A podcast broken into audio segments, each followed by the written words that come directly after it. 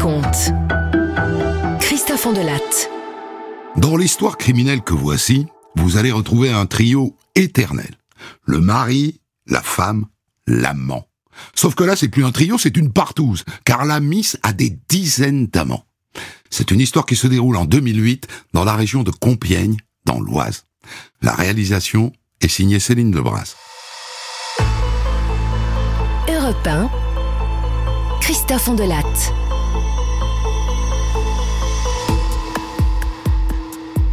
Cette histoire débute par une scène assez classique. Une femme vient signaler la disparition de son mari. On est le 10 novembre 2008, en fin d'après-midi, vers 18h. Elle s'appelle Isabelle Lemaire. Elle habite Longueuil-Annel, dans l'Oise, près de Compiègne. Elle a la trentaine un peu forte, le teint laiteux. Et la voilà qui pousse la porte de la gendarmerie de Choisy-le-Bac. Complètement affolée, à la limite de la crise de nerfs. Oh, oh, c'est au sujet de mon mari. Jean-Luc. Hier soir, il est parti avec un copain. Ils sont allés dépanner un type, il y avait un problème avec sa voiture, et depuis, ben, j'ai aucune nouvelle de lui. Les gendarmes, bien sûr, lui posent des questions. Qui était le copain? Qui était celui qui avait un problème avec sa voiture? Elle explique que le copain avec lequel son Jean-Luc est parti s'appelle Frédéric. Et que le gars qu'il devait aller dépanner s'appelle Alain. Et qu'ils avaient rendez-vous avec lui au camping de Carlepont, à une vingtaine de kilomètres. Qu'arrivé sur place, son Jean-Luc n'est pas descendu, qu'il a juste laissé Frédéric dépanner la voiture, et que plus tard vers 23 heures, elle les a vus débarquer chez elle tous les deux, c'est-à-dire le copain Frédéric et le Alain, qu'il venait de dépanner, mais pas son Jean-Luc. Jean-Luc, il le cherchait eux aussi, disparu. On, on était très inquiets. Alors avec Alain, on est allé faire un tour en, en voiture pour essayer de le retrouver. Mais qu'est-ce qui vous fait penser, madame, qu'il est arrivé quelque chose de grave hein, à, à, votre mari? Bah, c'est qu'il était dépressif, mon Jean-Luc. Depuis qu'il s'est fait opérer de sa hernie discale, il, il peut plus travailler. Salmine, vous comprenez, pour, pour vous dire, il a perdu 20 kilos en quelques mois. Et elle va même plus loin. Jean-Luc, il avait des, des idées suicidaires. Il, parlait que de ça de, de se foutre en l'air, de se jeter dans le canal.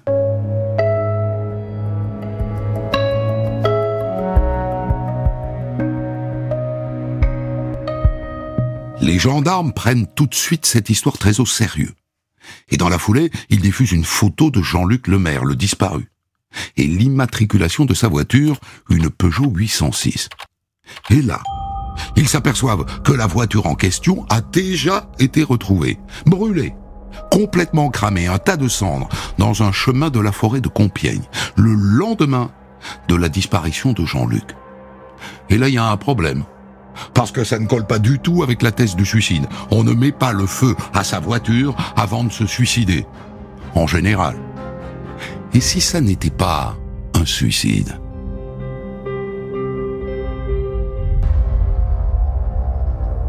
Le lendemain, les trois frères de Jean-Luc Lemaire se présentent à leur tour ensemble à la gendarmerie. Voilà quoi, on, on pense qu'il est arrivé quelque chose à notre frère.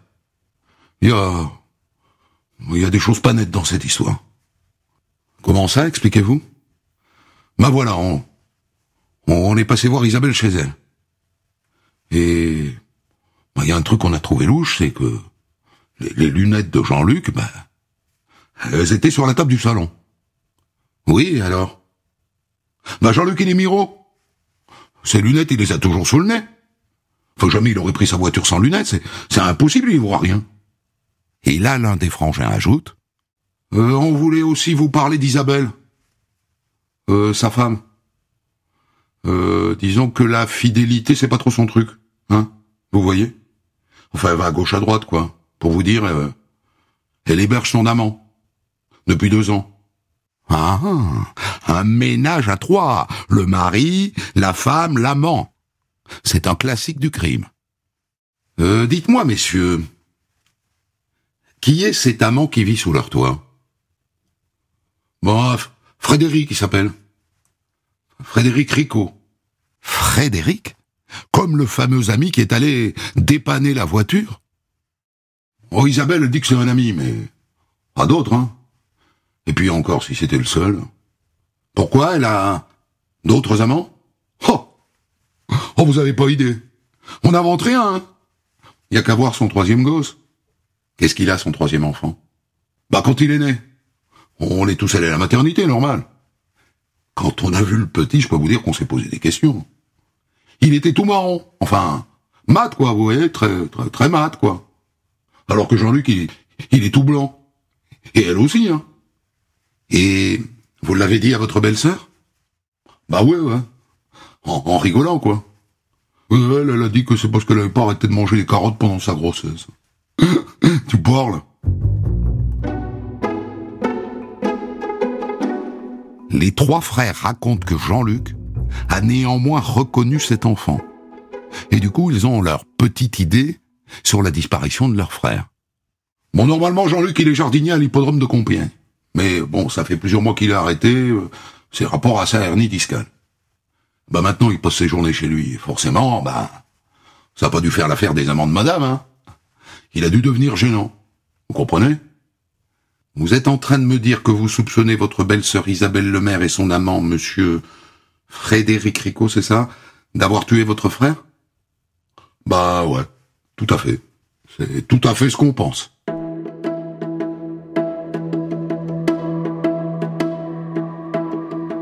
Les gendarmes décident de convoquer sur le champ Isabelle Lemaire et son supposé amant, Frédéric. Et évidemment, à l'arrivée, ils les séparent. Chacun dans un bureau, même si ils ont eu tout le temps de caler leur témoignage. Tu diras ça, je dirai ça, et patati et patata. Les gendarmes commencent par Isabelle Lemaire. Et ils vont droit au but. Madame le maire, Frédéric Ricot, c'est qui pour vous exactement? Un amant Frédéric Un amant N'importe quoi. C'est un ami, rien de plus, je, vous jure. Je le connais depuis toute gamine. Ça n'est pas ce que disent vos beaux-frères, madame le maire. Mais ils disent n'importe quoi. On était très bien avec Jean-Luc, j'avais, j'aurais jamais pris d'amant. Joli numéro mais qui laisse les gendarmes un peu sceptiques. Elle a dû le sentir, alors elle ajoute. Frédéric, il vit chez nous. Mais c'est parce qu'il est, il est en galère, quoi. C'est pour le dépanner. Je vais même vous dire, c'est Jean-Luc qui m'a proposé qu'il qui vienne s'installer à la maison. Et après, elle resserre la même rengaine sur les tendances suicidaires de son mari. Elle raconte qu'il y a quelques années, ils ont perdu un enfant en bas âge et qu'il ne s'en est jamais remis.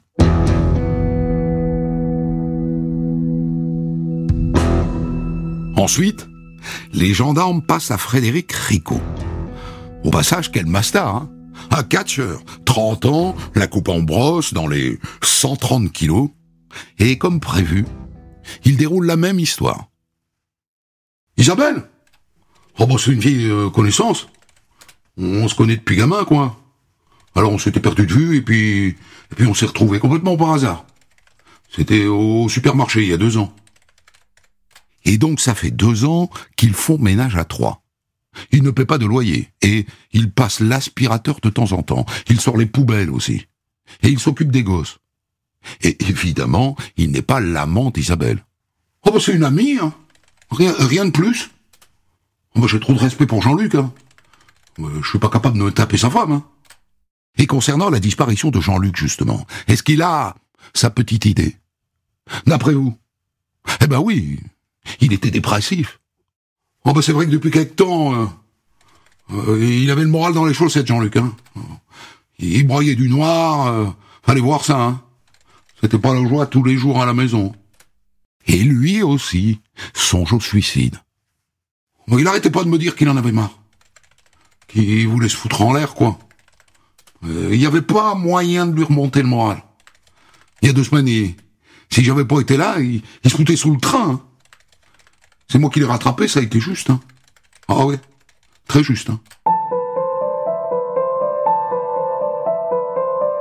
Le lendemain, sur les coups de 14 heures, un autre homme se présente de lui-même à la gendarmerie. Décidément, dans cette affaire, c'est le défilé. Il s'appelle Alain Lanternier. Alain? Vous vous souvenez que le type dont ils étaient censés réparer la voiture s'appelait Alain, selon la version officielle, enfin celle d'Isabelle Lemaire. Jean-Luc a déposé Frédéric chez cet Alain, Alain Lanternier. Et c'est après qu'il a disparu. Donc le témoignage de cet Alain Lanternier est bigrement intéressant. Et il est d'autant plus prometteur que le type a le visage en sueur quand il rentre chez les gendarmes. Mais une fois assis, il débite la même histoire que les deux autres. À un détail près. Il dit qu'il est l'amant d'Isabelle. Lui aussi. J'ai rencontré Isabelle sur un, site de rencontre par téléphone. Il y a quelque temps, quoi. Et euh, en vrai, ça fait une semaine qu'on se voit. On, est très amoureux, vous savez. Ah, ah, ça, elle ne l'avait pas dit. Qu'est-ce que les gendarmes retiennent de tout ça? Eh bien d'abord qu'Isabelle a au moins un amant, c'est Alain Lanternier, et sans doute un deuxième, Frédéric Ricot, et qu'elle cherche à, à le cacher. Et pourquoi? Et par ailleurs, ces deux hommes se connaissent et ils sont les derniers à avoir vu Jean-Luc Lemaire vivant. Ça sent l'embrouille. La grosse embrouille.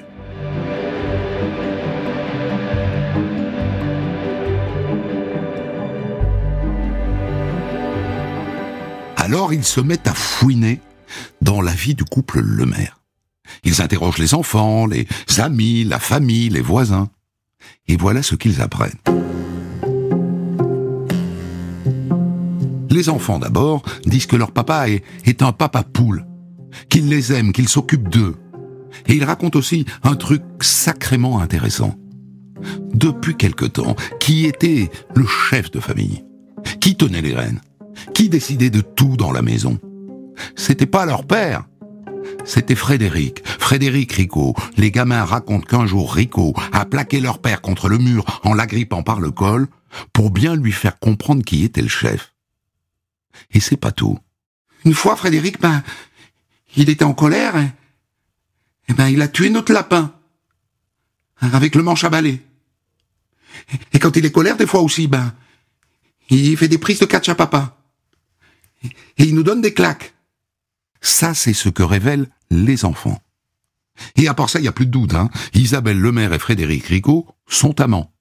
Tout le monde le dit. Ils ne se cachent pas. On les voyait bras dessus, bras dessous, devant tout le monde. Il n'y a aucun doute. Et les gendarmes en ont appris une bien bonne. Le petit dernier des cinq gamins d'Isabelle. Il serait de Rico. Même si Jean-Luc a reconnu la petite. Bref, les gendarmes, pour être honnêtes, sortent de tout ça avec la conviction qu'Isabelle et Frédéric Rico se sont débarrassés de Jean-Luc. Mais ça n'est qu'une conviction et ils n'ont pas de preuves.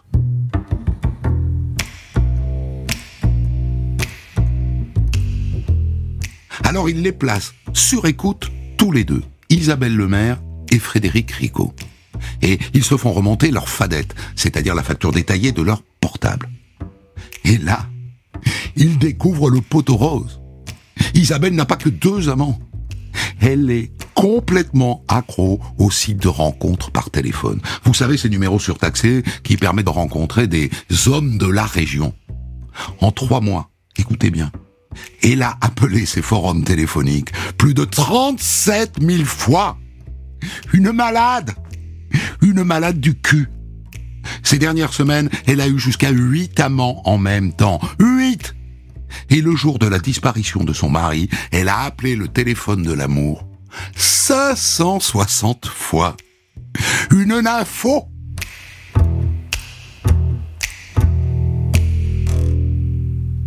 Mais à la lecture des relevés téléphoniques, on n'apprend pas que ça. La nuit de la disparition de Jean-Luc, elle dit qu'elle a battu campagne à sa recherche et que Frédéric est resté à la maison pour garder les enfants. C'est faux Le portable d'Isabelle Lemaire montre que ce soir-là, elle est avec Alain Lanternier, chez lui, c'est-à-dire au camping de Carlepont. Le soir de la disparition, elle est avec Alain, les quatre pattes en l'air, sans doute. Et la vidéo de surveillance du camping le confirme. On les voit tous les deux qui arrivent bras dessus bras dessous aux alentours de minuit et demi et qui en repartent à 1h50. Ils ont menti. Tous les deux.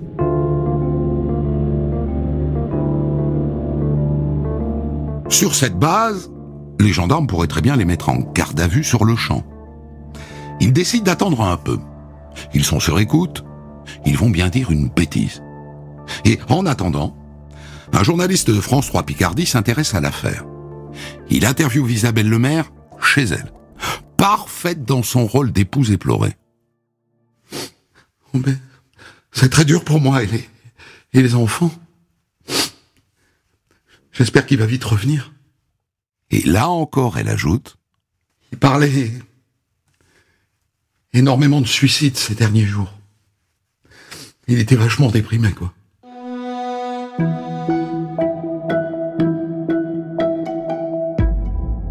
Et ce que les gendarmes attendaient, espéraient, finit par se produire. Quinze jours après la disparition de Jean-Luc Lemaire, Frédéric Ricot appelle Isabelle. Et les gendarmes sont à l'autre bout de la ligne. Je suis complètement flippé, Isabelle. Je crois que j'ai laissé des traces sur la bagnole de Jean-Luc. À tous les coups, il y a mes empreintes. Et ben voilà, ils sont mûrs. Et donc le 26 novembre, ils sont placés tous les trois en garde à vue.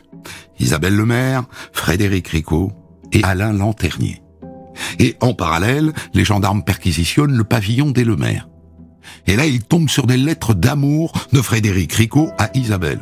Des lettres enflammées qui commencent par mon ange, mon amour. Et puis ils trouvent aussi un, un étrange bon de commande pour une 207 coupé cabriolet d'une valeur de 17 000 euros au nom de Rico, alors que le gars est fauché comme les blés. Mais surtout, il tombe sur un contrat d'assurance décès contracté par Jean-Luc Lemaire. S'il meurt, sa femme touche plus de 150 000 euros, même en cas de suicide. Eh ben le voilà, le mobile. L'argent. Comme souvent, comme toujours. Le pognon, le flouze, la maille. Ça rend fou.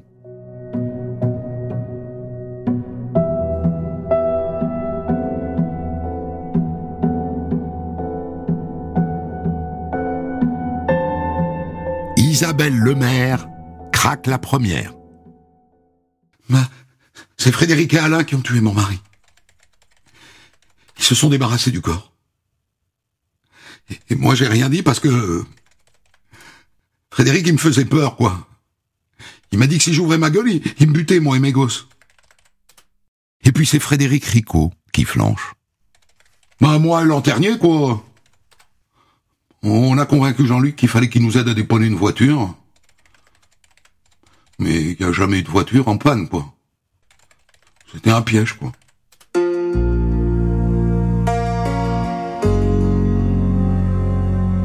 D'après lui, voilà comment les choses se sont passées. Ils sont partis à deux en voiture pour dépanner cette fichue voiture. Lanternier dans son Scénic et derrière Rico et Jean-Luc dans la Peugeot 806. Mais ils ne sont pas allés au camping comme prévu. Ils sont allés dans une carrière de sable à Atichi. Et là, Rico dit qu'il a étranglé Jean-Luc Lemaire. Et qu'après, ils l'ont enterré dans le sable. Mais pourquoi est-ce que vous l'avez tué, monsieur Rico? Bah, je l'ai entendu insulter Isabelle, il l'a traité de putain. Et, ses propres enfants, il les traitait de bâtards. Je pas supporté, quoi. J'avais les nerfs contre lui. Je voulais lui faire la peau. Et dans la foulée, Alain Lanternier avoue lui aussi. Mais lui dit qu'il n'a fait qu'obéir à Rico et qu'il n'a fait que les conduire à la carrière de sable. Rien de plus. Bon, quand j'ai vu que Rico, euh, il étranglait Jean-Luc, euh, j'ai pas compris, quoi, j'ai eu peur. Je pouvais même plus bouger, quoi. J'étais mort de trouille, quoi. Ouais, mais il n'a pas bougé, il ne s'est pas interposé. Et Lanternier confirme qu'ensuite, ils ont aidé à enterrer le corps et à brûler la voiture.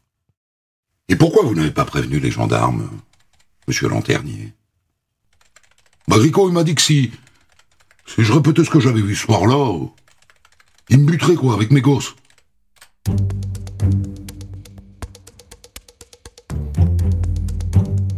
Ce lanternier a l'air un peu simplé. Et les gendarmes acceptent l'idée que sans doute il n'a, il n'a eu qu'un rôle secondaire. Mais les deux autres, en revanche, ils ne disent peut-être pas encore toute la vérité. Car les relevés téléphoniques montrent qu'elle était sur place, elle aussi. Et si Frédéric Ricot n'était pas le seul assassin? Parce que pour l'instant, elle accuse Ricot et Lanternier, et elle, elle se donne le beau rôle. Mais est-ce qu'ils n'étaient pas ensemble, tous ensemble? Pour l'instant, elle tient sa ligne. Je vous jure, j'étais au courant de rien. C'est Rico qui m'a dit qu'il a tué mon mari. Moi, j'en revenais pas, quoi. Mais alors pourquoi vous ne l'avez pas dénoncé? Ben, J'avais peur, je vous dis.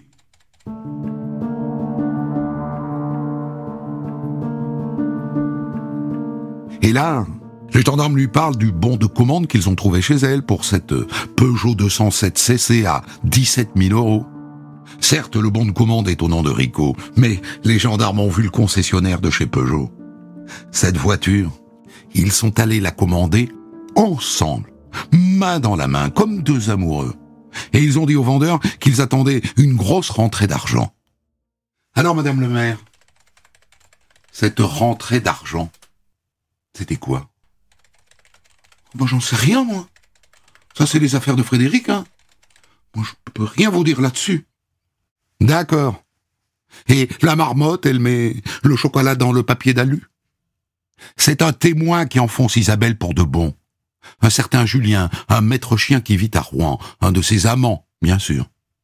Les gendarmes l'ont identifié grâce à des SMS énamourés qu'il envoyait à Isabelle. Et voilà ce qu'il raconte. Mais Isabelle m'a présenté un de ses amis. Frédéric Ricot, je crois qu'il s'appelle. Et donc un soir, on a pris un verre tous les trois. Et là, le gars, il m'a fait euh, une proposition bizarre. Ah oui, continuez. Bah, il voulait se débarrasser du mari. Et donc, ils avaient besoin de moi, quoi. Moi, j'ai pas su si c'était sérieux, mais comme ça sentait mauvais cette histoire, moi j'ai, moi j'ai pris mes distances avec eux, quoi.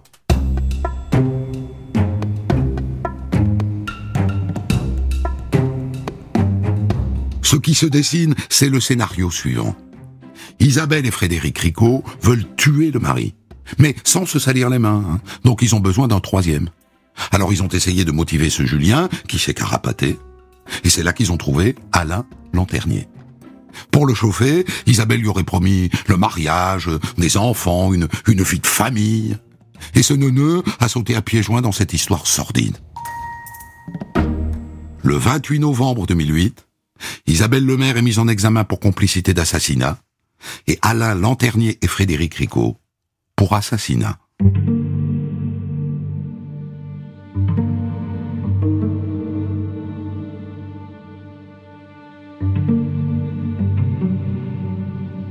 Et maintenant, il faut retrouver le corps de Jean-Luc Lemaire, dans cette sablière d'Atichy où ils sont censés l'avoir enterré. Les gendarmes mobilisent des pelleteuses et des chiens renifleurs de cadavres. Ils mettent 15 jours à le localiser et à le déterrer. Et évidemment, le corps est immédiatement autopsié et le rapport du médecin légiste est glaçant. Jean-Luc Lemaire est mort dans d'atroces souffrances. Il a plusieurs fractures sur le visage, il a plusieurs côtes cassées et une marque de strangulation sur le cou. Il est mort asphyxié et cette asphyxie a duré au moins dix minutes.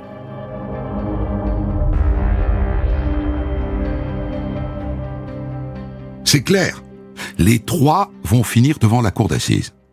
Mais il reste toujours à éclaircir les responsabilités précises des uns et des autres. Et donc dans ce cadre, le juge ordonne une reconstitution qui a lieu un an et demi après l'assassinat de Jean-Luc Lemaire, sur place, dans la carrière. Entre-temps, il faut que je vous dise que les uns et les autres ont changé cent fois leur témoignage. Il y a même une version dans laquelle, à un moment, Rico va pour enterrer Jean-Luc, et devant le trou, l'autre reprend conscience. Et lui aurait dit, pourquoi vous me faites ça? Qu'est-ce que je vous ai fait? Dans cette version, il l'aurait donc enterré vivant. C'est monstrueux. Et donc le juge attend beaucoup de cette reconstitution, mais ça démarre mal parce que d'entrée, Rico revient complètement sur ses aveux.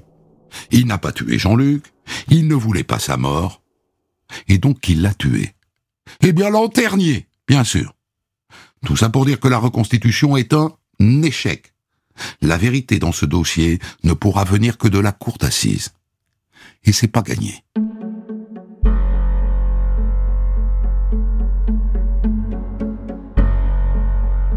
Le procès du trio s'ouvre le 18 juin 2012 devant les assises de l'Oise à Beauvais. Isabelle Lemaire et Frédéric Ricot sont côte à côte dans le box, et je peux vous dire qu'ils n'emmènent pas large. Elle a les traits tirés, et lui a beaucoup maigri. Il a perdu 40 kilos depuis son arrestation. Alain Lanternier, lui, comparaît libre. Il n'est plus jugé que pour non-assistance à personne en danger et recel de cadavres. Pendant tout le procès, rien de neuf. Il se renvoie la balle. Mais on apprend deux ou trois choses. D'abord, si Isabelle Lemaire est nymphomane, elle n'a rien inventé. Sa mère était pareille. Et petite, elle aurait assisté aux ébats de sa mère. Et là concernant, les experts psychiatres viennent dire quelque chose de capital. Nous considérons qu'elle n'a pas, en, quelque sorte, la, la carrure d'une tête pensante. Et que la planification d'un meurtre est probablement quelque chose qui la dépasse. Ce qui, évidemment, met en pétard les avocats de Frédéric Ricot. Quant à Alain Lanternier, les psys disent qu'il est débile léger et que donc lui non plus ne peut pas être la tête pensante de cette affaire. Après cinq jours, le verdict tombe. Frédéric Ricot est condamné à 18 ans de prison. Isabelle Lemaire écope de 12 ans. Et il est décidé que Lanternier, qui a tenté de se suicider la veille, sera jugé plus tard. Il sera finalement condamné à 3 ans de prison ferme, plus 2 ans de sursis.